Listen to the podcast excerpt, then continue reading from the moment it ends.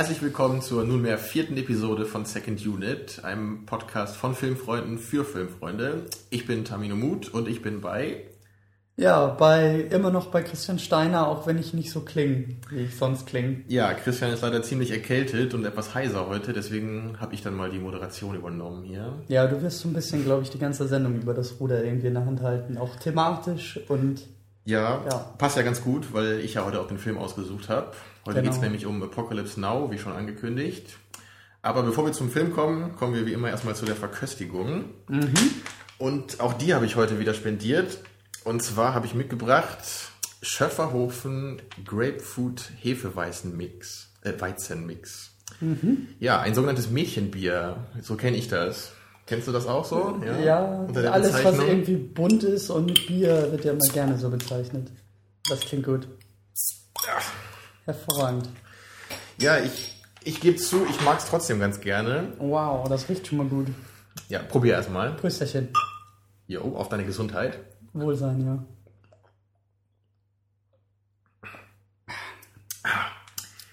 Ich mag das echt gerne, muss ich sagen. Eine merkwürdige Kombination auf jeden Fall. Es schmeckt halt schon fast wie Saft, würde ich sagen. Es hat halt nur so eine ganz leichte Biernote. Da, da erkenne ich auch auf jeden Fall deine Vorliebe für Säfte Mhm. und fruchtige Getränke wieder. Ich glaube, das ist ein richtig gutes Sommerbier. So, wenn es Ja, draußen richtig warm ist oder so. Sieht ja auch aus so nach Sommer, ne? So schön Mhm. orange. Magst du denn eigentlich Grapefruitsaft? Ähm, ich glaube nicht. Ich habe Grapefruitsaft auch noch nie so wirklich probiert, aber. Aha. Ja, das also ich, ich finde, dass man kann es trinken. Also. das ist eigentlich so der Saft so für den etwas reiferen Gaumen, würde ich sagen. Mhm. Also viele Kinder mögen das nicht, ich früher auch nicht, aber irgendwann habe ich es dann sehr gerne er ist so ein bisschen bitter, oder? Also nicht, nicht so süßlich. Ja, genau, es ist nicht so wie Orangensaft, ne? So, Mhm. was so super nach Zucker schmeckt. Ja, ist ein bisschen, bisschen herber. Frucht, Aber- herbe Frische steht auch drauf. Ja, das Auf jeden. Fall. also wenn ich mal ähm, so ein bisschen ein softeres Bier möchte, dann nehme ich meistens das. Also Mhm. viele, die ich kenne, die mögen sehr gern dieses äh, Becks Limette. Hast du das mal probiert? Das habe ich neulich erst probiert, ja. Das ist auch gut. Ja, auch mag ich auch ganz gerne, aber das hier ist auf jeden Fall noch ein bisschen mehr mein Favorit. Ja, weil es einfach noch, wie du sagst, also das schmeckt schon fast eher nach Saft mit leichter Biernote. Und beim Becks ist es immer noch andersrum. Also du schmeckst schon noch das Bier mit leichter Limettennote. Ja, ich hätte Aber- mir ja auch gewünscht, das habe ich dir vorhin schon gesagt, dass wir die Getränke äh, letzte Woche und heute andersrum benutzt hätten. Weil ich glaube, dieses leichte Bier, das hätte viel eher zum Mission Impossible gepasst. Und der Himbeergeist, der hätte wahrscheinlich heute viel besser zum Film gepasst, oder? Ja, das stimmt schon. Gerade so dieses, dieses, was ich mit Sommerbier beschrieben habe, das hätte gut zum Mission Impossible gepasst. Ja, dieses, dieses Lockere einfach. Ne? Und der Himbeergeist ist ja schon eher was, da braucht man Aufmerksamkeit für. Ja, Naja, etwas härter auch. genau, in, in der Botschaft und der Essenz. Mhm. Naja, ich hoffe, das ist so auch in Ordnung. Ja, auf jeden Fall. Tja. Ach, das ist gut. Doch, das schmeckt gut, das Bier. Ja, Ja, dir? doch, ja. Das Also mich. besser als der Himbeergeist letzte Woche. Der Was? war mir doch zu. zu Ah, jetzt wollte ich dich gerade schon loben. Also da wollte ich gerade deinen Geschmack loben, aber naja, also der Himbeergeist ist natürlich noch eine Ecke besser. Das ist klar. Das ist auch eine ganz andere Liga. Ja, aber es ist. Äh, ja. Belassen wir es einfach dabei, bevor wir uns jetzt hier gegenseitig. Also, naja, ein kleines Lob kann ich dann immerhin da lassen. In Ansätzen. Ja. er hat sich stets bemüht. Quasi. Da stand immer in deinem, in deinem Zeugnis unter der 5, ne? nee, ich hatte. nee, das, das stand da nicht. Da stand schon, er war stets zu doof. So, so. Boah, so. Apocalypse Dann Now habe ich heute mitgebracht. Genau. In der? Redux-Version. Was ist das für ein Film und worum geht's und warum haben wir ihn geguckt? Ja, worum geht's in dem Film? Es geht um einen Soldaten, der den Schrecken des Krieges in Vietnam erlebt. Mhm. So könnte man es vermutlich ganz doll runterbrechen. Gespielt von Martin Sheen. Ja, und Marlon Brando in den beiden Hauptrollen. Mhm. Aber es gibt auch noch einige andere bekannte Gesichter, zum Beispiel Lawrence Fishburne. Oder wie er in den Credits genannt wurde, Larry Fishburne. ja, der, der Noch sehr Junge. verniedlichend, ja. Harrison Ford haben wir auch kurz gesehen. Ja, der war ganz kurz dabei am Anfang. Ähm, und Dennis Hopper gibt's auch noch. Alle Mhm. Aber auch allerdings. sehr, sehr kurz, Genau, ne? die sind eigentlich alle in relativ ähm, knapp besetzten Rollen. Mhm. Die sind schon alle wichtig im Film, ne? aber also Martin Sheen hat auf jeden Fall deutlich die ähm, größte Präsenz. Ja. Also er ist ja von vorne bis hinten immer dabei. Ja. Und die anderen Charaktere tauchen halt alle nur ähm, immer stellenweise auf. Ja, Robert Duval habe ich noch nicht genannt, ne? als äh, Colonel Kilgore. Okay. Der ist, von wann ist der Film? Ähm, der Film ist von 1979, ja, also aus dem gleichen Jahr wie Alien 1. Hat also auch schon ein paar Jahre auf dem Buckel. Ähm, Ja. Aber wir haben heute ja die Redux-Version geguckt, die ja von 2001 ist, soweit ich weiß. Ja, und die ist Stand da auch auf der DVD-Hülle 50 Minuten länger als, ja, als die normale. Das ist eine, schon, schon beachtlich. Drei Stunden, 15 Minuten. Ja, du hast ja vorhin auch schon gesagt, ich weiß auch nicht genau, was eine Redux-Version ist oder, oder vielmehr, inwieweit sie sich jetzt von einem Director's Cut unterscheidet. Also vielleicht ist das einfach nur so, weil die halt so viel später rausgekommen ist. Aber da kann ich jetzt nur spekulieren. Vielleicht musste man das irgendwie auf die DVD-Hülle raufschreiben und vielleicht klang Redux einfach irgendwie. Noch ein bisschen professioneller. Ja, ne? irgendwie Ein anders. bisschen besonderer, ja. Ja. Ja, der Film ist von Francis Ford Coppola. Das wird ja sicherlich auch ein Begriff sein. ja, wobei ich gestehen muss, äh, sind von ihm auch die Pate. Ja, genau, die sind von ihm. Das war sein großer Durchbruch. Ja, und ich glaube, mehr kenne ich von ihm auch gar nicht. Ich habe vorhin bewusst. auch nochmal geschaut in seiner Filmografie und ich kenne nur noch einen anderen Film, also außer den Patenfilm und dem hier, und das ist Rumblefish. Hast du von dem mal gehört? Nee. Der ist mit Mickey Rourke. Okay, noch bevor er ja, kaputt. genau, noch vor seiner äh, wieder Boxkarriere. auflebenden Boxkarriere, genau. Ja. Den fand ich auch nicht so cool. Das ist auch ein ziemlich merkwürdiger Film, auch in Schwarz-Weiß und es ist so eine, so eine Gesellschaftsstudie. Also will ich jetzt auch nicht weiter darauf eingehen. Ja. Aber das war auch so der einzige Film, der mir sonst noch ein Begriff ist. Ich weiß auch gar nicht, ob äh, Francis Ford Coppola jetzt noch wirklich so richtig große Meisterwerke ähm, gemacht hat, also so weit bekannte Filme. Naja, also der Name ist ja auf jeden Fall mehr als Ja. nur ein Name. Und Ja, also äh, Se- Seine Tochter ist ja auch Fall. Filmemacherin, ne? Mhm, Sophia Lost in. Translation war ja genau, ihr den, den kenne ich ja, den ich, der mir überhaupt nicht gefällt, aber Ja. immerhin kenne ich ihn. Und er hat, glaube ich, auch noch zwei Söhne, die, glaube ich, sogar in dem Film auch zu sehen waren gerade. Jetzt hier in dem- Ja, ich bin mir allerdings nicht ganz sicher. Ich meine, das mal gelesen zu haben. Also er war ja, glaube ich, kurz zu sehen, ne? Am Anfang ist er Ja, in Küstenland genau. und da irgendwie eine Ich glaube, er hat Dokumentation so so einen kleinen Cameo-Appearance gehabt. Ja, ja. Können wir aber auch nur vermuten. Aber ich glaube, es war, er war das. Ne? Ich glaube auch, dass er das Aussehen war. her. Ja, kommt schon hin. Tja, also auf jeden Fall war das ein Film, der war ganz schön, also er hat Sitzfleisch äh, beansprucht, würde ich mal sagen, oder? Ja. Auf jeden Fall durch die Länge natürlich. 3 Stunden 15 Minuten ist eine Marke. Aber das habe ich auch schon zu dir gesagt, als wir ihn geguckt haben. Es ist kein Film, den du einfach mal so wegguckst. Und das ist Ja. auch, äh, äh, da kommen wir auch schon mehr oder weniger zu dem Vorverständnis von uns. Also ich kann ja meins schildern. Äh, ich wusste von dem Film inhaltlich gar nichts. Also klar schon Kriegsfilm, Schrägstrich Antikriegsfilm, Vietnamkrieg. Das war mir schon ein Begriff. Und so ein auch- paar Zitate kanntest du auch, ne? oder Genau, ein paar so. kleine berühmte Stellen. ja, die halt immer wieder zitiert wurden oder parodiert wurden und ähm, das auf jeden Fall und auch die, die, die, so die Bedeutung als Klassiker und ähm, ja, das ist auch mehr oder weniger so einer der ersten größeren Antikriegsfilme mit eben Platoon, Full Metal Jacket. Genau, wovon das ich ja so nur die Platoon, glaube ich, drei. Mhm. kenne. Und also ich wusste halt relativ wenig, äh, definitiv. Und ähm, ja, wie gesagt, also es ist kein Film, den man einfach mal so wegguckt. Und ähm, dadurch, dass ich ihn jetzt zum ersten Mal auch gesehen habe, bin ich immer noch total überwältigt. Und Ja, ich glaube auch so ging es so, mir auch beim ersten Mal. Und ich, ich muss auch sagen, ich habe den Film zum ersten Mal gesehen, da war ich, oh Gott, also ich glaube 15 oder 16. Also schon, irgendwie durch die Schule oder sowas? Oder, oder Nee, gar nicht. Ein, ein Freund hatte mir den einfach mal mitgegeben. Ähm, der war auch schon ein bisschen älter damals. Und also ich weiß noch, als ich den zum ersten Mal gesehen hatte, ich, ich fand ihn nicht so gut. Also es war mir einfach zu anstrengend damals. Es war mir zu lang und es ist einfach zu viel, ne? Und ich konnte das gar nicht richtig verarbeiten. Und ich, ich glaube, heute war es das dritte oder vierte Mal, dass ich ihn gesehen habe. Und er wurde auf jeden Fall bei jedem Anschauen immer besser. Ja. Und, und heute, heute Abend hat er mich einfach nur noch vom Hocker gehauen. Ja. Weil, also das letzte Mal, als ich ihn gesehen habe, das war, glaube ich, vor drei oder vier Jahren. Ne, und damals hatte ich ihn schon so als, als fast perfekt so eingeschätzt. Aber da, Ja. ich, da haben immer noch so ein paar Sachen nicht gefallen, ne, auch aufgrund der Länge. Aber heute habe ich eigentlich so, so jede Sekunde nur noch in mich aufgesogen. Ja, das kann ich, das kann ich auch bestätigen. Dass, also, ich habe ihn jetzt eben einmal gesehen und ich weiß, was passiert, aber ich glaube schon, wenn, also wenn ich erstmal diesen Luxus quasi habt, zu wissen, was passiert und was als nächstes kommt. Ja, man, man, man muss einfach diese ganzen, diese ganzen Details und so, die kann man, glaube ich, erst beim zweiten oder dritten Schauen dann richtig verinnerlichen. Ja. Also heute sind mir auch wieder Ja. jede Menge Sachen aufgefallen, so also viele Kleinigkeiten, die ich gar nicht in Erinnerung hatte oder gar nicht wusste früher, äh, wie ich die deuten kann. Mhm.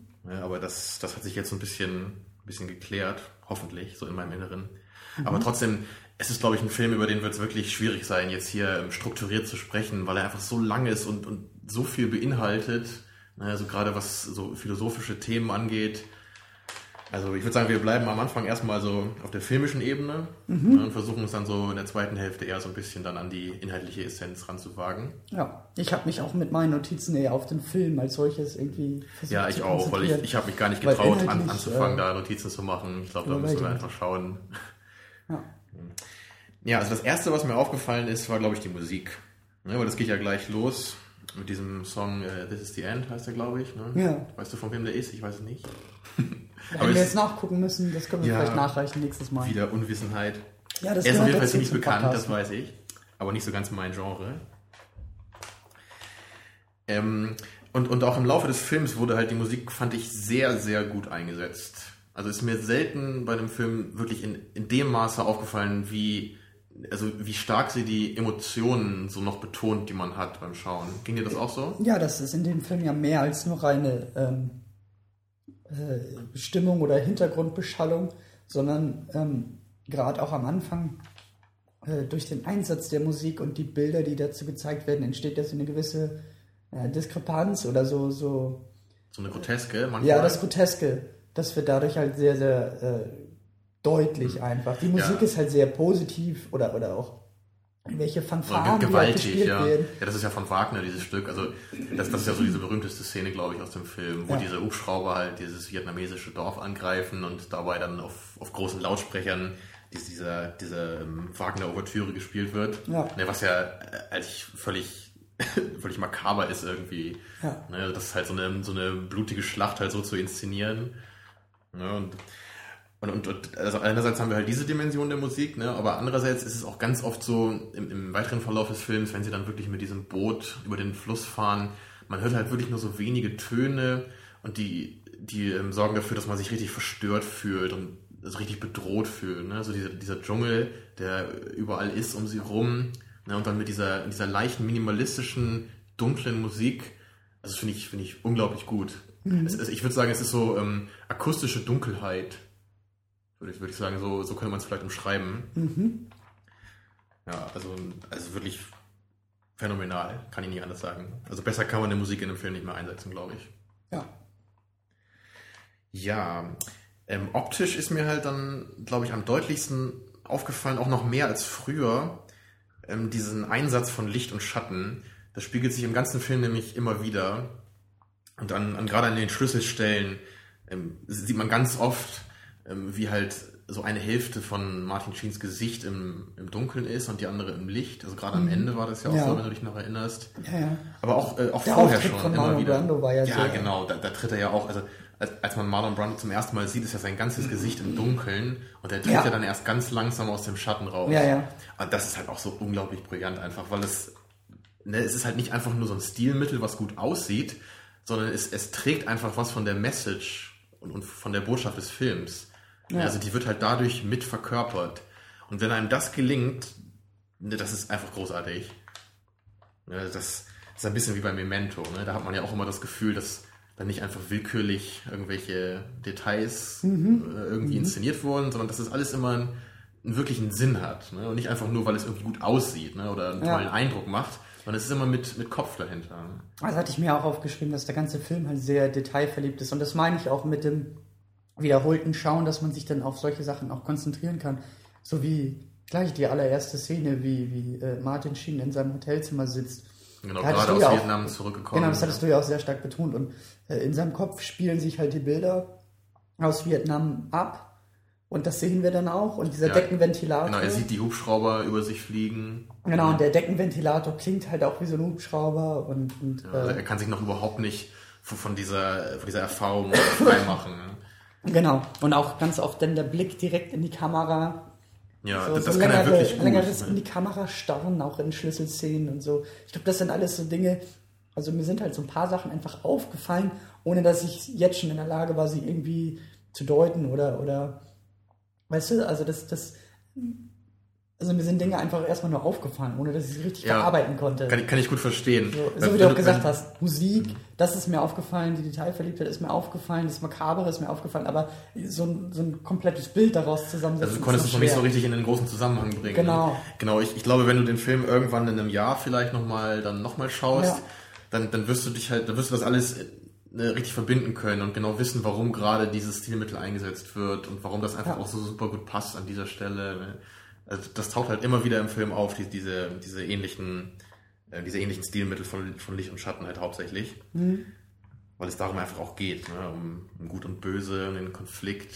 Aber dazu kommen wir ja später dann noch ein bisschen mehr. Ähm, wie gefielen dir denn die Charaktere? So, fandst du, die wurden gut eingeführt? Konnte also, man. Stimmt, ja? das, das hatte ich gar nicht aufgeschrieben, aber das ist mir gleich zu Anfang auch aufgefallen. Also, äh, ich habe Schwierigkeiten, glaube ich, den Namen zuzuordnen, aber Martin Sheen, der Captain, ja.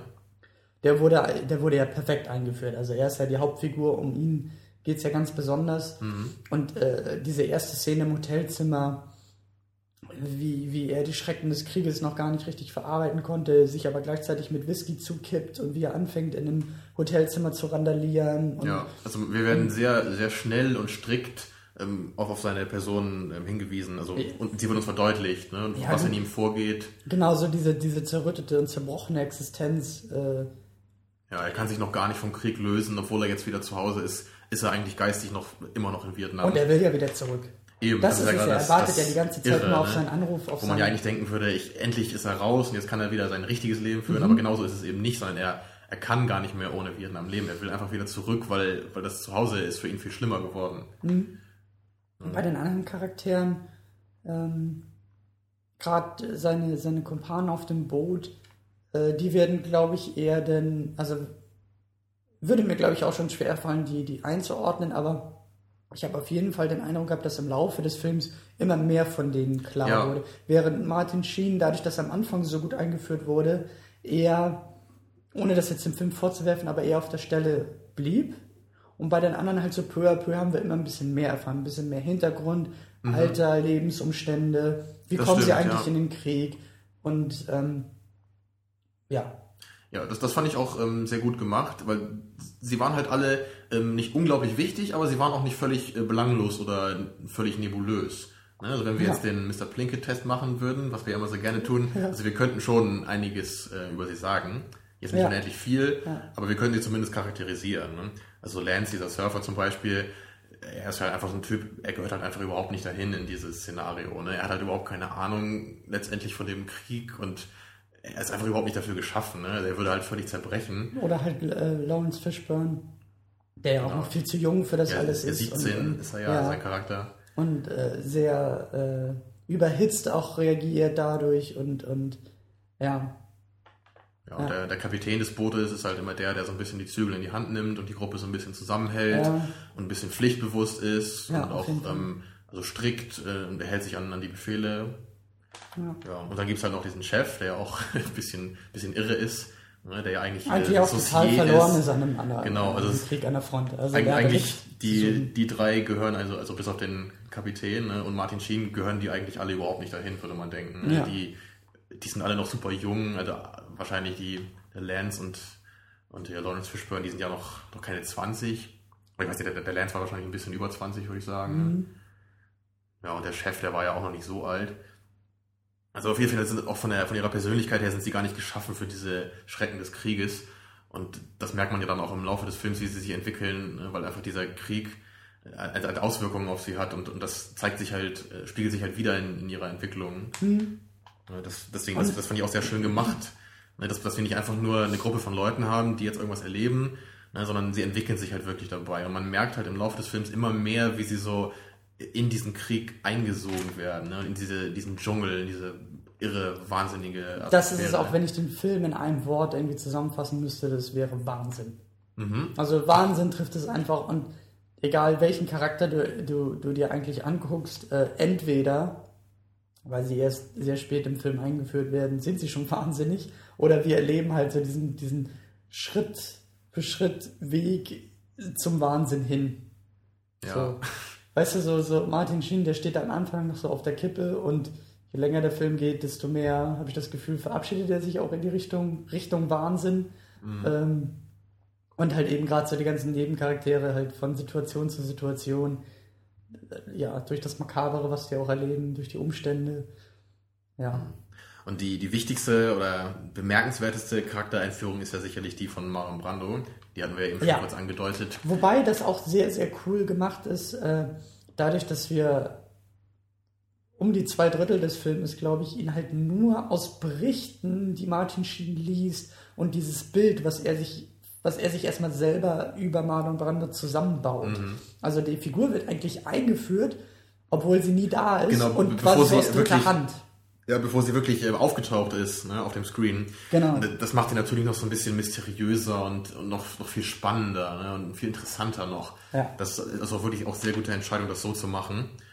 Also, dass man nicht irgendwie jetzt so eine Szene gesehen hätte, vielleicht so als Rückblende, wo er irgendwas gemacht hätte. Genau, ja oder so eine Montage können. so ungefähr und so war mhm. am Anfang des Krieges. Das finde ich wirklich so sehr so. gut, dass man nur Bilder sieht und gerade dieses eine Bild, äh, vielleicht weißt du das noch, wo man ihn gar nicht richtig erkennt, sondern wo er nur so eine schwarze Silhouette mhm. ist und dann auch drunter steht, äh, möglicherweise ist das äh, General Kurtz. Mhm.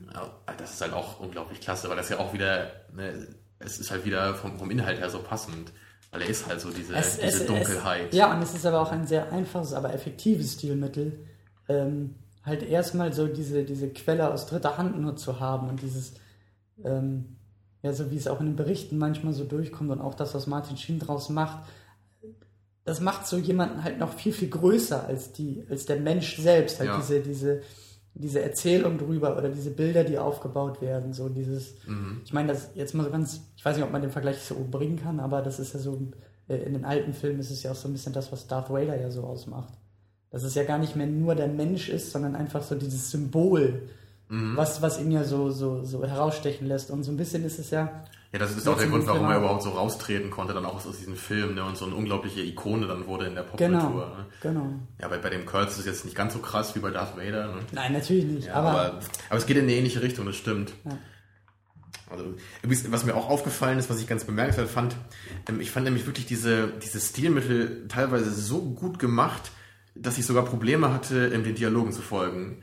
Weil, weißt du, weil, ja. weil ich ähm, so auf so eine natürliche Weise meine ganze Aufmerksamkeit auf, auf diese filmischen Mittel gelenkt wurde. Ja. Ne, also ich, ich musste mich dann manchmal künstlich ähm, immer noch an diese Dialoge halten, damit ich noch folgen kann. Ne? Obwohl ich, ich weiß ja auch, worum es geht, ne, weil ich den Film ja schon öfter gesehen habe. Mhm.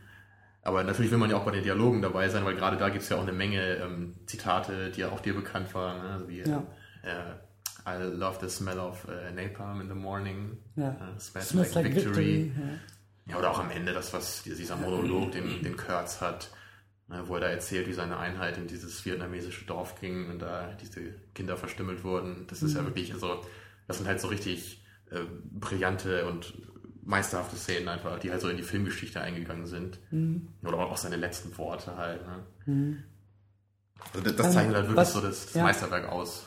Äh, was, was mir dazu einfällt, ist halt so eine Szene, ich glaube so gegen Mitte des Filmes, an einem Essenstisch wo halt, weiß ich nicht, zehn Leute oder was das waren, an einem Essenstisch versammelt sind. Ja, du meinst, wo sie ähm, bei, diesen, bei diesen Franzosen waren, ne? Genau. Und das, da ist mir halt besonders aufgefallen, das, was du meinst eigentlich. Also ich hatte auch Schwierigkeiten in dem Moment den Dialogen zu folgen, weil so viel um den Tisch herum oder auch die Dynamik zwischen den Figuren halt auch, auch, da fällt mir gerade noch ein. So eine Ebene war. Da, da war nämlich auch wieder dieses Licht und Schatten. Ich weiß nicht, ob du das noch weißt, weil Martin Sheen sitzt am Tisch und er hat immer seine Hand so vorm ja, Gesicht ja, ja, und ja, er ja. hält sich immer so, so etwas die Sonne die Sonne weg. Ja. Das, das ist unglaublich.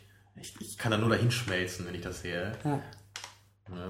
Und das ist es halt auch, was ich meine. Also mir sind solche Dinge aufgefallen, aber sie verarbeiten zu können, da brauche ich mindestens noch ein, zwei, drei Durchläufe durch den Film.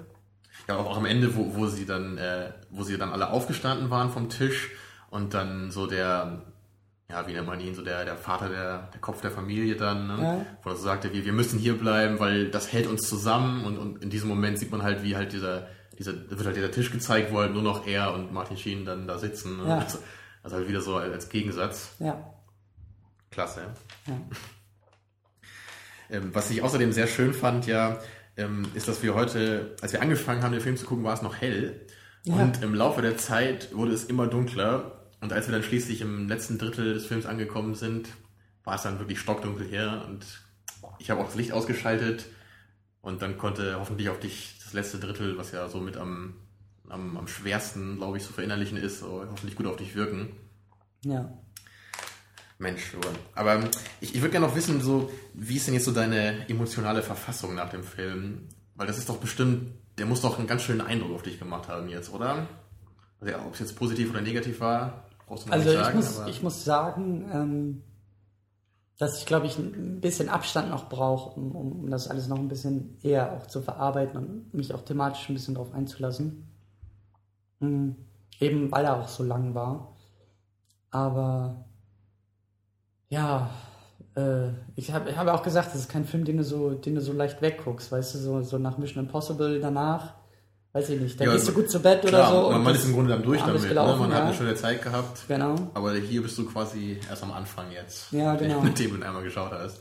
Wobei, mh, hm, vielleicht ist es auch bei mir ein bisschen jetzt so, ähm, dadurch, dass ich ja schon andere Kriegsfilme gesehen habe, dass mir so ein bisschen die Botschaft dahinter schon in anderen Schläuchen verpackt quasi äh, schon zugeführt wurde.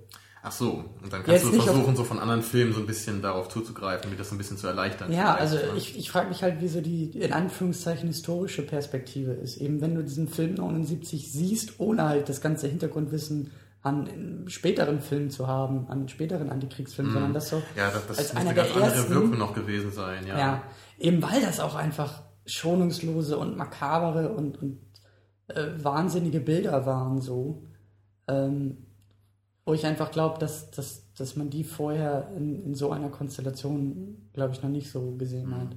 Es hat wahrscheinlich auch mehr den, Zei äh, den Nerv der Zeit noch getroffen als heute. Ne? Heute ja. haben wir andere Kriege, die jetzt eher so präsent sind.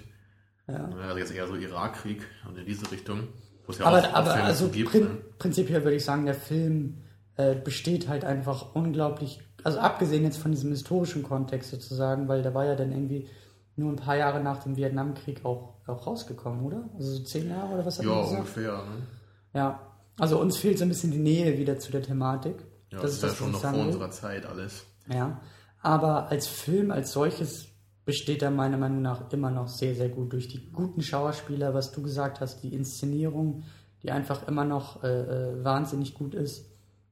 Und vor allen Dingen auch, was wir auch während des Films gesagt hatten, die Action und, und, und die, die, die Massenszenen und das ist einfach, das muss wahnsinnig gewesen sein, das zu drehen. Ja, allein diese Inszenierung von dieser Kampfszene am Anfang, ne, mit dieser Hubschrauberschlacht, das ja. ist einfach so unfassbar und ich, ich muss halt wirklich ehrlich sagen, dass ich keine Szene kenne in der Filmgeschichte, die ich so gut finde. Also, also von, von so einer Art Szene, ne? die halt, mhm. halt, also von einer, von einer gewaltigen, großen Szenerie jetzt, wo also gerade in einem Kriegsfilm, ne, wo, wo jede Menge Action ist, da gibt es für mich nichts, was daran kommt an diese Szene. Mhm. Also kenne ich keinen Film. Ähm, übrigens, was ganz interessant ist, äh, manche Leute bestreiten sogar, dass äh, Apocalypse Now in erster Linie ein Antikriegsfilm ist.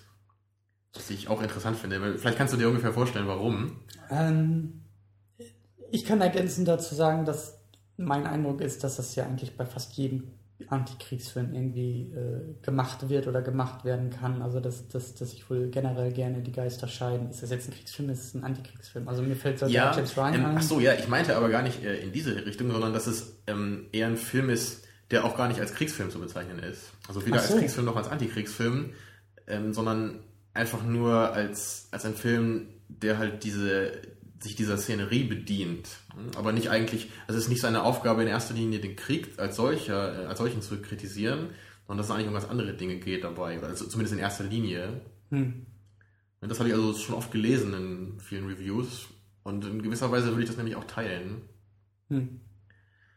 Also mir, wie gesagt, als, als, als Neuling sozusagen, der den Film jetzt gerade erst kennengelernt hat, ähm, das kann ich durchaus nachvollziehen, aber für mich überwiegen einfach diese makaberen Kriegsmomente, diese Szenen, dass das mit, mit der Brücke, äh, was, was, was du denn ja auch nochmal wiederholt hattest, für mich so dieses, ja, wir bauen die Brücke wieder auf, damit die Vietnamesen sie wieder zerstören können, damit ja, wir sie genau, wieder aufbauen jeden können. Abend, ja. Genau, also ne, dieses, diese, dieser stupide Mühlenlauf, der da stattfindet, die Abstumpfung von Seiten der, der höheren Offiziere, die äh, äh das ganze Kriegs, Szenario um sie herum vielleicht schon gar nicht mehr richtig Ja. wahrnehmen. Und gerade bei dieser Brücke, da fragt er ja sogar einmal, wer ist denn hier euer äh, Kommandant? Und keiner weiß mehr, ob Genau. es so einen überhaupt noch gibt. Es ist einfach Genau. nur noch, nur noch planloser Wahnsinn. Ne? Und es wird einfach nur noch geschossen und da explodiert alles jeden Abend.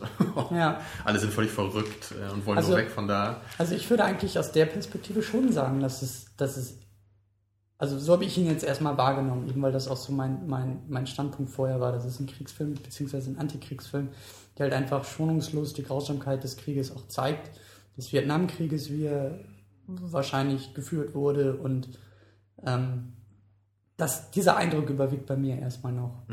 Aber ich kann schon Mhm. Kann natürlich verstehen, sein, dass dass sich halt das vielleicht noch ein bisschen ändert dass, dass, auch. Ja. dass die ist, dass man, also dass die Essenz da drin, ähm, dass man die da rausholen kann und dann von diesem Kriegsszenario eigentlich nicht mehr viel übrig bleibt. Aber ich bin noch nicht so sehr in der Lage, diese Essenz da rauszuziehen. weißt Ja, du? dazu kommen wir gleich noch ein bisschen mehr. Ja. Also gerade wenn man ihn halt mit Full Metal Jacket und Platoon vergleicht, ähm, finde ich, macht das schon Sinn, da, zumindest darüber nachzudenken, ob es denn wirklich in erster Linie ein Antikriegsfilm ist.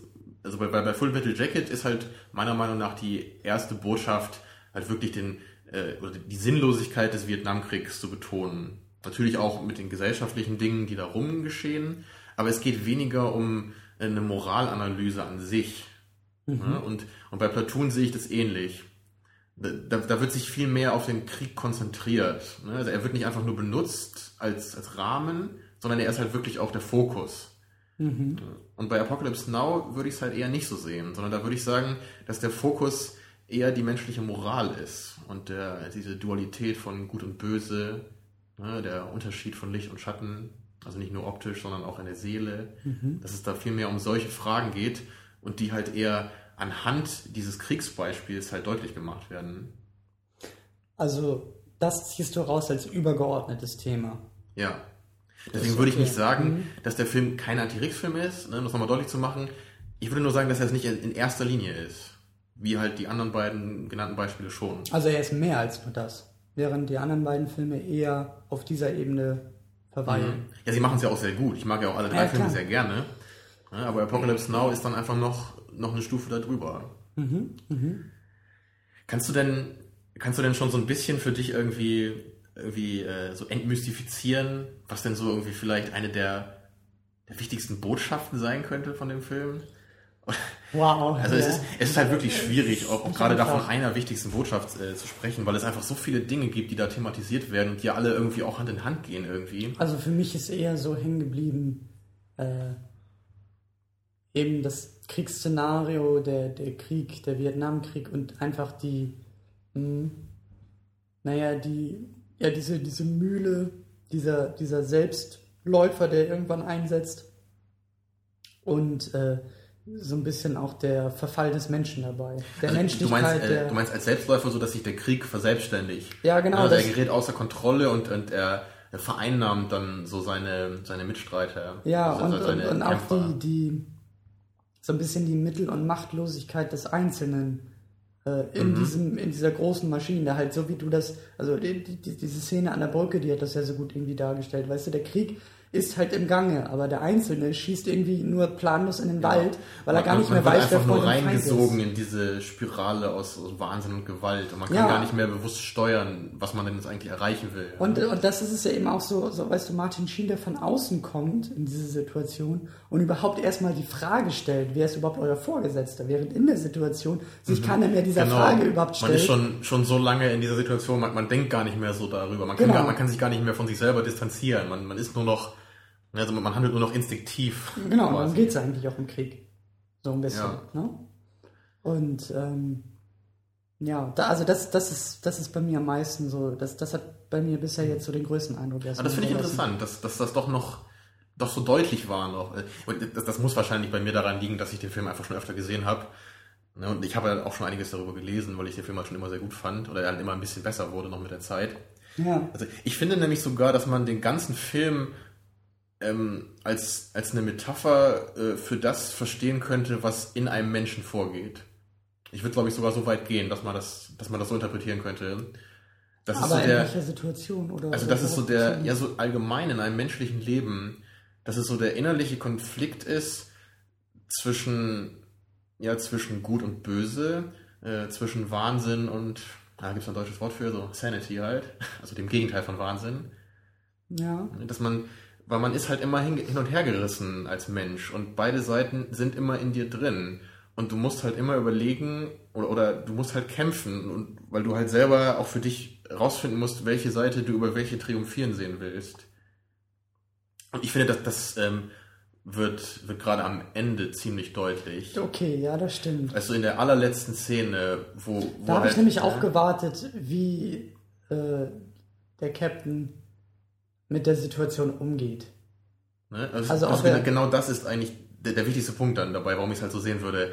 Nämlich er, er steht halt in diesem, ja, was ist das da, in diesem Eingang von diesem Tempel. Mhm. Ne? Und man sieht halt sein, sein Gesicht ist erst im Licht und dann, dann äh, Na guck mal, auf das habe ich zum Beispiel gar nicht so sehr geachtet in dem Moment. Also die, die. Lichtschattengeschichte. er, er er bewegt sich halt halb in den Schatten, sein, sein halbes Gesicht ist im Schatten, aber dann geht er doch wieder raus aus dem Schatten und geht runter. Es, also für mich ist das der Moment, in dem er sich entscheidet, ob er Kurt's Stelle einnehmen will Ja. und selber das Böse wird Ja. oder ob er das Böse jetzt als besiegt betrachtet und sich davon abwendet.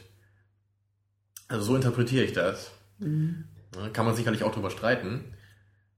Also wenn man den Film halt so lesen möchte, finde ich, macht das sehr viel Sinn, dann halt gerade in Bezug auf das Ende, weil es ja auch wirklich der letzte, das letzte Bild ist. Ne? Ja, ja. Es wird ja sogar zweimal äh, gezeigt. Ne? Also einmal in dieser Szene und dann ja nochmal zwei Minuten später, ähm, wo dann nochmal diese Hubschrauber kurz durchs Bild fliegen und dann wird es ja nochmal so über, äh, überblendet. Ja. Ne? Weißt du vielleicht noch?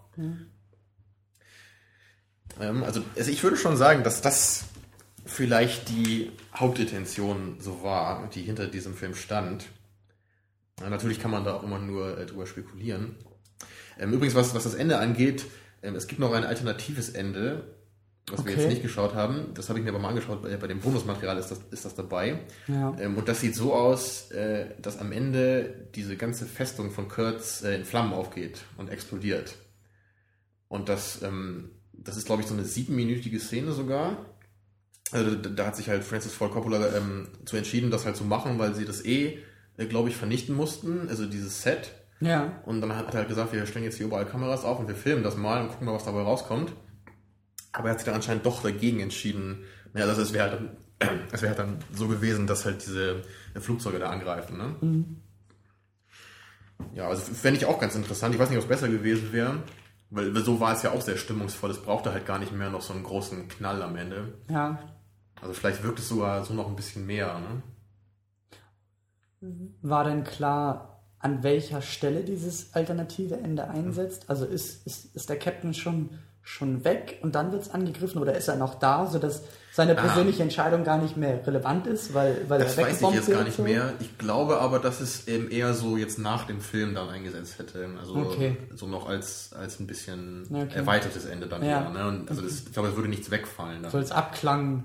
quasi. Aber da kann ich mir jetzt nur noch, kann ich nur noch mutmaßen, weil das habe ich halt auch vor, vor vier Jahren dann mal geschaut auf dem Ja. Bonusmaterial. Aber sieht auf jeden Fall sehr gut aus, diese, also es ist sehr gut eingefangen mit, mit ganz vielen Kameras und also es sieht toll aus, wie das äh, alles zu Bruch geht da, Mhm. alles voller Feuer von oben bis unten. Ja, also im Großen und Ganzen hat mich auch so diese ganze Erfahrung heute Abend so ein bisschen an Oldboy erinnert. Vielleicht kannst du dich da auch noch dran erinnern. Ja, ist ja noch nicht so lange her, dass wir den geschaut haben. Da ging es mir nämlich so ein, so ein bisschen so ähnlich wie heute, weil wir da halt äh, einen Film geschaut haben, den ich als gut in Erinnerung hatte, ne, der jetzt aber beim erneuten Schauen einfach noch einen viel größeren Eindruck auf mich gemacht hatte, als ich das selber erwartet hätte.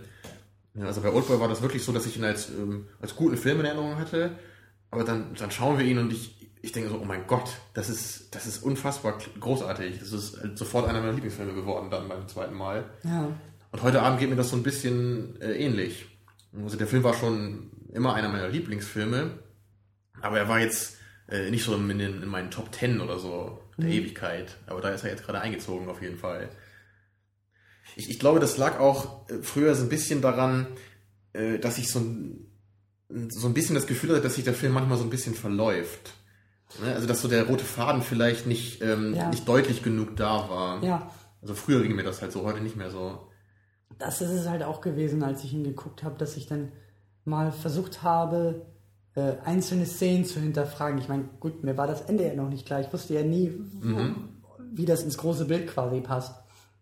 Aber eben auch, weil das ja auch weil der Film so lang ist und, und, und diese, diese Redux-Version eben ja eine, eine spätere Version quasi, also in Anführungszeichen nicht das Original, äh, also nicht das, was, was nicht in der Fassung, in der er rausgekommen ist, wo ich mich dann auch gefragt habe, welche Szenen waren es wohl, die äh, in der Ursprungsversion nicht drin waren, kann man irgendwie erkennen. Das hat man ja manchmal, so dieses, äh, ja, okay, es ist klar, warum jetzt diese Szene irgendwie in dieser Bonus-Dings-Bonus-Version drin ist, weil die hat vorher den Film jetzt auch nicht, dem Film nicht gefehlt, weißt du, dann wird es ja manchmal gerne noch wieder reingeschnitten, dass man sagt, genau. oh, guck mal, was wir jetzt Neues auf der DVD haben. Ja, das, das, das hast du gut formuliert, so, es fehlt dem Film nicht, aber es kann, es kann den Film natürlich trotzdem noch bereichern.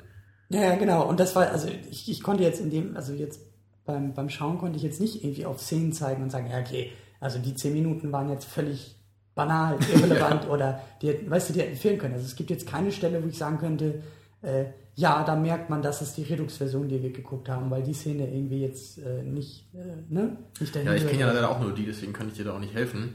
Also ich könnte mir äh, vorstellen, dass diese Szene bei den Franzosen vielleicht nicht in der Länge vorhanden ist im Original. Ja. Also wenn, wenn ich jetzt sagen, also, die scheint mir noch am ehesten ähm, rausnehmbar zu sein aus dem Ganzen. Ja, aber, aber sie passt halt schon auch noch dazu. Das ist so Natürlich, diese andere ja. Perspektive auch und, und, und äh, ja, das meinte ich ja eben. Sie würde dem Film halt nicht fehlen, aber trotzdem bereichert sie ihn halt noch ein bisschen. Also sie macht auch was mit dem Captain, glaube ich, äh, was, wo ich jetzt auch noch nicht genau sagen kann, ob das jetzt irgendwie zum Ende hin gehört oder ob das irgendwie dahin führt oder so. Aber ähm, nee, also das ist schwierig, schwierig, da jetzt irgendwie bestimmte Sachen rauszunehmen. Und das ist auch was, was, was mir so beim, beim Schauen auch so ein bisschen äh, aufgefallen ist, dass so viele wichtige Momente einfach da waren. Also wir hätten, ich meine, gut, der Film war jetzt schon ziemlich lang, aber wir hätten fast alle paar, alle paar Szenenwechsel hätten wir irgendwie auf Pause drücken können, das Mikrofon anstellen können und versuchen, das ja. zu beschreiben, was wir gerade gesehen haben, so, weil das schon irgendwie äh, schwierig mhm. und anspruchsvoll genug war und auch ergiebig genug. Also wenn man sich die einzelnen Szenen halt so rauspickt, die einzelnen Szenarien mehr oder weniger, ähm, ja, das, das, da ist, glaube ich, schon eine Menge rauszuholen. Das macht der Film auch sehr gut, dass er ähm, ähm, so viele verschiedene Szenarien halt hat.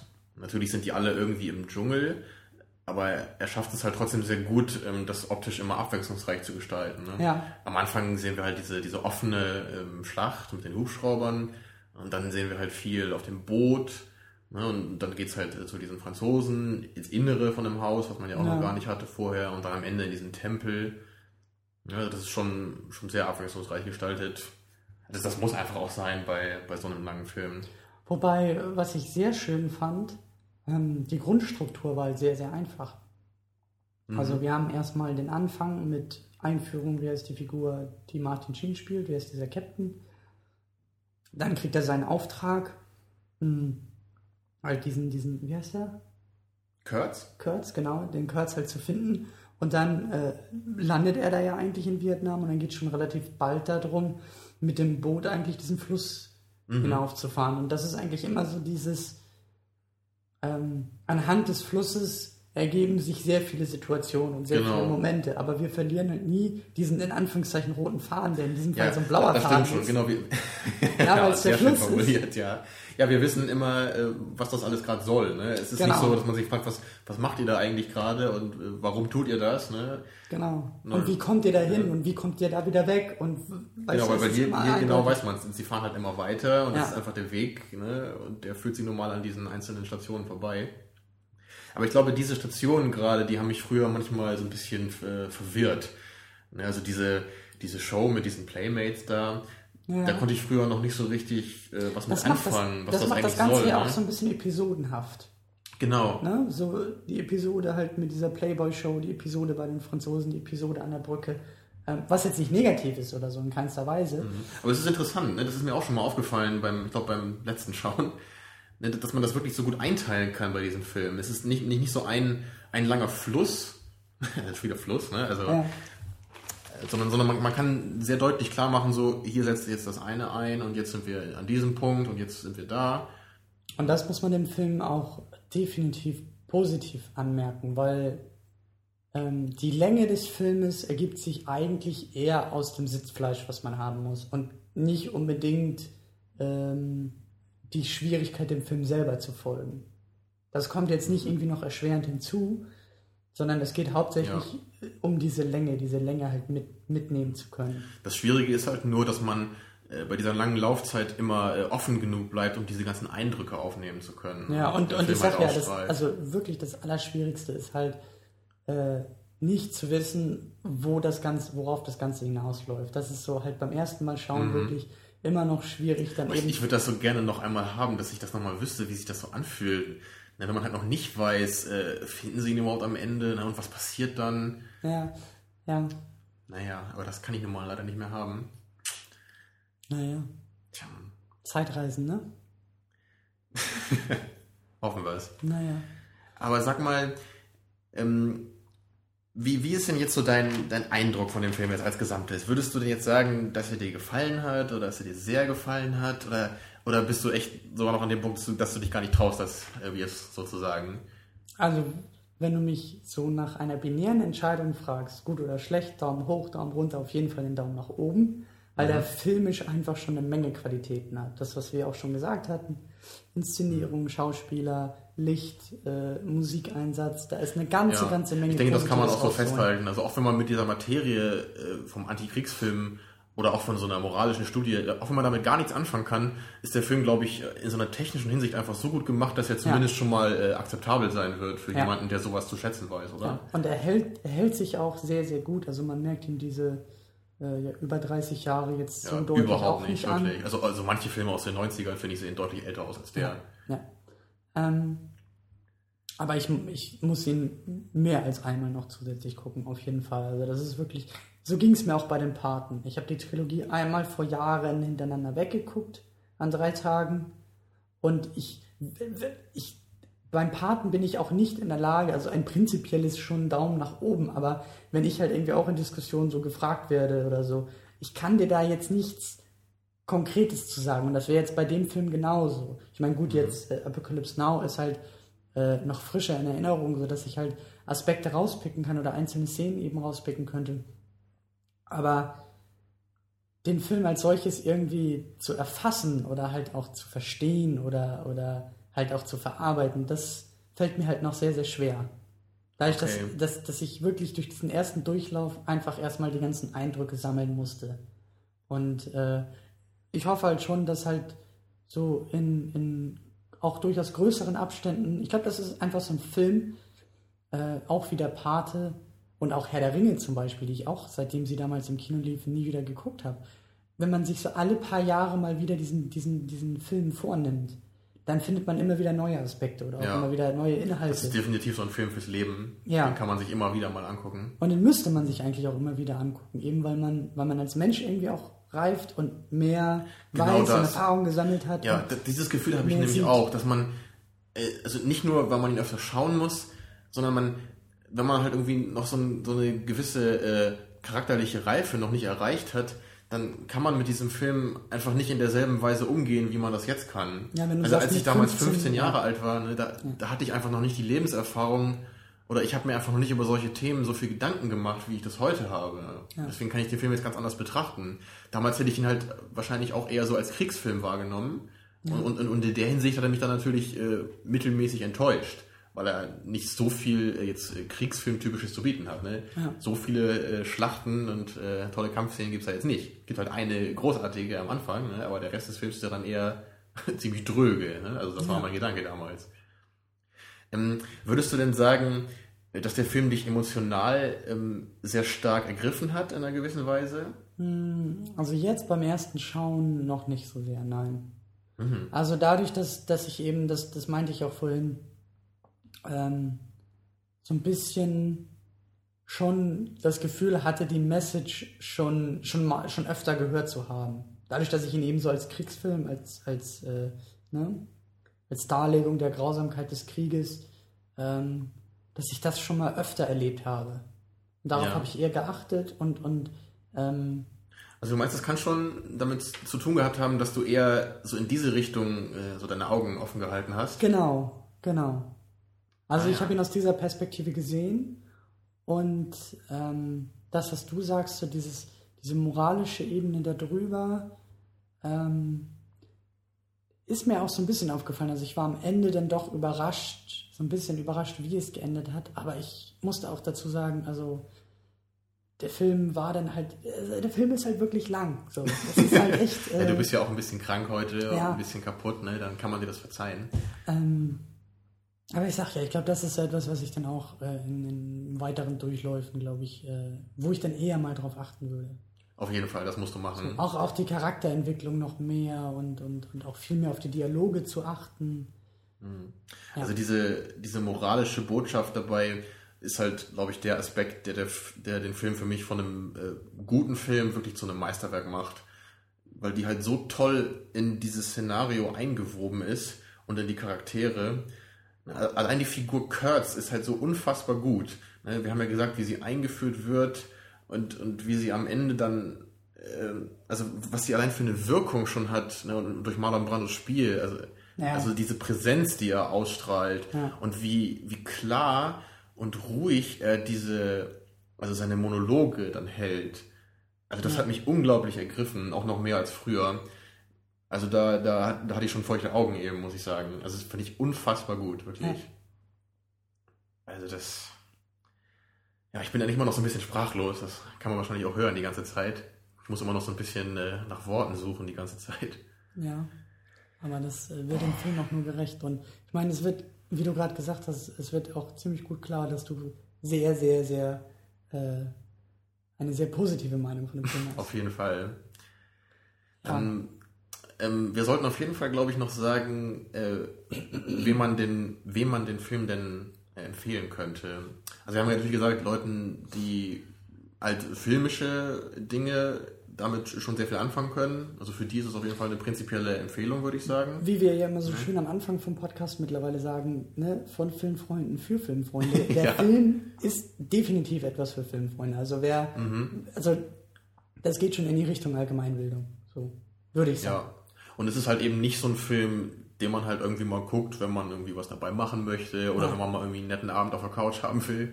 Dafür ist und, er einfach zu und, lang und viel zu schwer. Und äh, wie wir auch gesagt haben, ein Film, der einen mehrere Jahre begleiten sollte, den man immer mal wieder rauskramen sollte, den man öfter gucken sollte. So. Ja. Also ich würde dann auch so sagen, wenn man wirklich ein bisschen versucht, so tiefer in das Medium Film vorzudringen und so ein bisschen sieht, was es halt wirklich ähm, was halt machbar ist, dann ist das ein super Film, um das zu tun. Ja. ja. Tja.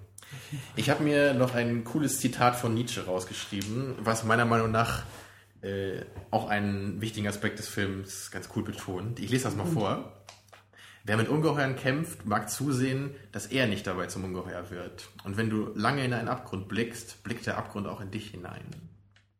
Du bist ein großer Nietzsche-Fan. Ja, ja, wir sind ja beide äh, Philosophiestudenten, das haben wir, glaube ich, noch gar nicht erwähnt. Ja, richtig. Daher kennen wir uns auch. Mhm. Und ja, in letzter Zeit habe ich mich äh, relativ viel mit Nietzsche befasst. Und als ich den Film gesehen habe, musste ich halt wirklich daran denken, an diese Stelle, weil es halt ähm, so, so diese Faszination, die Kurtz halt auch auf, auf Martin Sheen ausstrahlt. Ne? Ja. Das ist halt das, was, was ich äh, in diesem Zitat, finde ich, ganz gut widerspiegelt.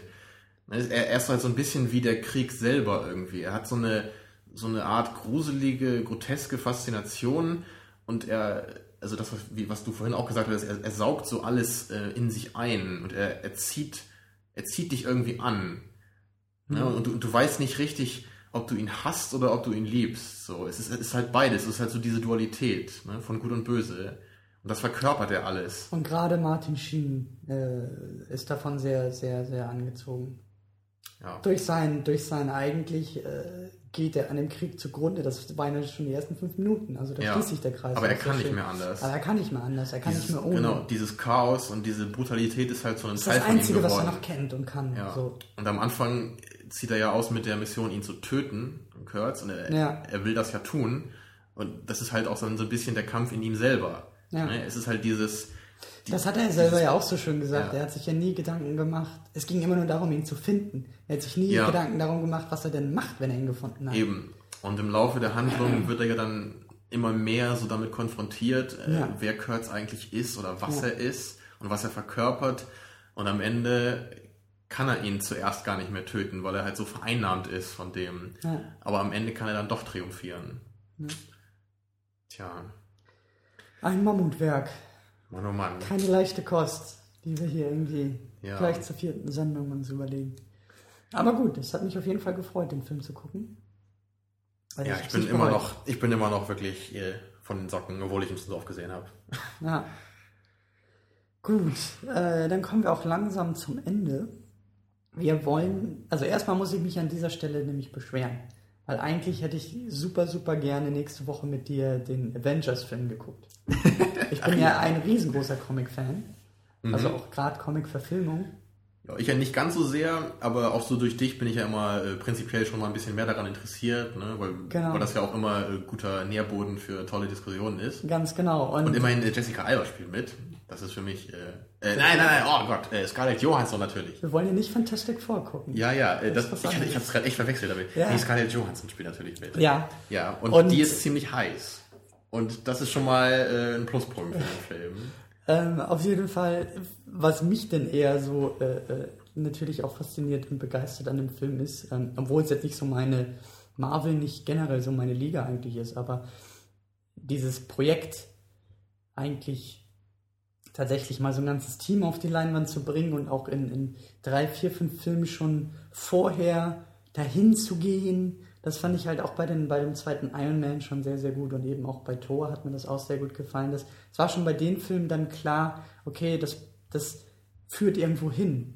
Und dieses, Ja, das ist ein ganz neues Konzept, ne? dass man so einzelne Filme macht, die dann Genau. auf einen anderen Film hinauslaufen. Genau, und ich bin halt super interessiert an dem Film, aber warum ich mich jetzt eben beschweren muss, ähm, ich habe ein bisschen nachgeforscht und zumindest hier in Kiel, wo wir das Ganze aufnehmen, gibt es den Film nur in 3D. Tja, Und das, das tun wir uns nicht an. Also da wir ich zu muss, stolz sind und zu geizig, Ich- machen ich- wir das nicht. ich muss dazu sagen, dass ich, dass ich nicht hundertprozentig gegen 3D bin.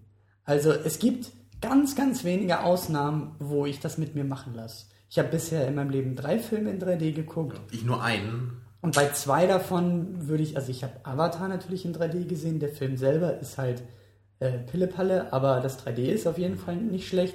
Ich habe ähm, Ja, Alice im Wunderland. Alice im Wunderland ne? geguckt, ja, da hat mir der Film nicht gefallen und da hat mir das 3D nicht gefallen. Ja, und ich habe Toy Story kriegen wir 3 ähnlich. geguckt. In 3D. Und also es ist, also du kannst wahrscheinlich echt sagen, so alle ein bis zwei Jahre kommt vielleicht mal ein Film, wo ich sage, ja, da macht das auf dem Papier schon Sinn. Da bin ich auf die Umsetzung gespannt. Aber dieser Quatschkram von nachträglich konvertierten 3D, damit die Kinokarte teurer ist und dann noch den Quatsch hier äh, durchzuziehen und zu sagen, also von Seiten der Kinos, wir zeigen die noch nicht mal in 2D. Wir haben als Kunden ja noch nicht mal die Wahl zu sagen, hier, wir wollen das in 2D sehen. Da das ist einfach eine. Unverschämtheit. Ne? Also da wird halt dann das 3D äh, durch den äh, Film halt, äh, wie sagt man? Durchgedrückt. Ja, genau. Ja. Das ist das Wort. Ist halt so, das wird uns irgendwie in den Rachen gestopft und wir müssen es schlucken und da habe ich keinen Bock drauf. Also solange es halt auch nicht mal richtige 3D-Brillen gibt, die mir passen, will ich mir sowas einfach nicht angucken. Das kommt noch und wenn halt wirklich, wenn, wenn halt ich und meine Freundin die gleiche Brille aufsetzen sollen, also da gibt's einfach keine, die uns beiden passt. Ja. Aber Hm. äh, als Alternative, weil ich nämlich den auch noch, also ich habe habe noch nicht Captain America geguckt. Du kennst ihn schon und Oh findest ja. ihn sehr schlecht. Richtig. Äh, ich, ich würde auf jeden Fall sagen, dass es die schlechteste Comic-Verfilmung ist, die ich je gesehen habe. das ist meine Ansage, weil der steht nämlich nächste Woche auf dem Plan. Quasi so als Ergänzung oder Vorbereitung für Avengers. Oder Wenn er denn- Ersatz erstmal. Ja, wenn er denn irgendwie, ich glaube, so in einem halben Jahr können wir den auch über iTunes ausleihen. Dann werden wir das mal nachholen. Halt leider nicht direkt äh, zum Kinostart, aber wir gucken zumindest Captain America. Und ich kann mir vorstellen, dass das so einer der wenigen Fälle sein könnte, wo sich mal unsere Meinung richtig stark voneinander unterscheidet. Das könnte durchaus sein. Also ich Also- hoffe ja wirklich nicht, dass du diesen Film magst, weil Also- du also- würdest in meiner Gunst sinken. Also ich habe die, äh, nenne ich Befürchtung, aber ich kann mir vorstellen, dass ich den Film jetzt auch nicht als die beste Comic-Verfilmung oder den besten Film aller Zeiten ansehen werde, aber dass ich ihn prinzipiell mögen werde. Und das ist, glaube ich, schon, schon Grund genug für eine hitzige Diskussion zwischen uns. Boah, also da musst du halt wirklich eine Menge ausblenden können und das dann mit äh, Comic-Liebe überdecken. Also um das hinzukriegen, glaube ich. Ich bin gespannt. Ja, aber, ich bin auch gespannt, weil ich auf jeden Fall nicht gedacht hätte, dass ich diesen Film nochmal gucken muss.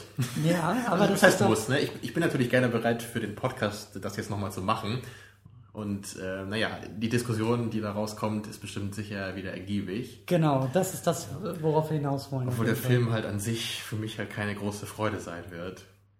Boah, ey. Ich kann auch nächstes Mal wieder Popcorn machen, dann ist es vielleicht ein bisschen erträglicher. Ich finde ihn wirklich sogar schlechter als Fantastic Four. Ich muss es echt sagen. Und Fantastic ja, Four ist halt wirklich nicht, eine lass, Hausnummer. Lass uns hier nicht die Diskussion vorwegnehmen, weil wir haben eigentlich schon... Ja, ich schäme mich noch, dass ich eben äh, Scarlett Johansson hier mit der... ist das, ich dachte, dass hier, hier Fantastic Four und so, ey. Ich kann das Oha. im Nachhinein irgendwie zurechtschneiden, aber... Ich habe die früher aber öfter verwechselt. Also auch so in Sin City, ne, Jessica Alba. Naja. Ja. Aber das werden wir also alles, mir. Das werden wir alles nächste Woche, glaube ich, glaube ich, intensiver besprechen. Jo. Ähm, gut, dann sind wir soweit durch. Das ja, Hausaufgaben sind klar für nächste Woche. Wer ist Captain America? Ich glaube, einen größeren Kontrast zu dem heutigen Film kann es auch nicht geben. Richtig. Und äh, es sei schon mal versprochen, dass in den nächsten Wochen und Monaten noch ein paar Comic-Verfilmungen mehr, glaube ich, dabei sein werden. Es kommen noch ein paar neue raus, aber äh, ich habe hier auch noch ein paar schöne im Regal stehen, die ich gerade gucke. Deswegen, ja. ja das man wird sehen. Ja, ich hoffe, dass du nicht nach Captain America das Thema komplett verbannen willst. Ja, ich bin dann weg von hier. Ja. Also, in diesem Sinne, bis jo. nächste Woche. Macht's gut.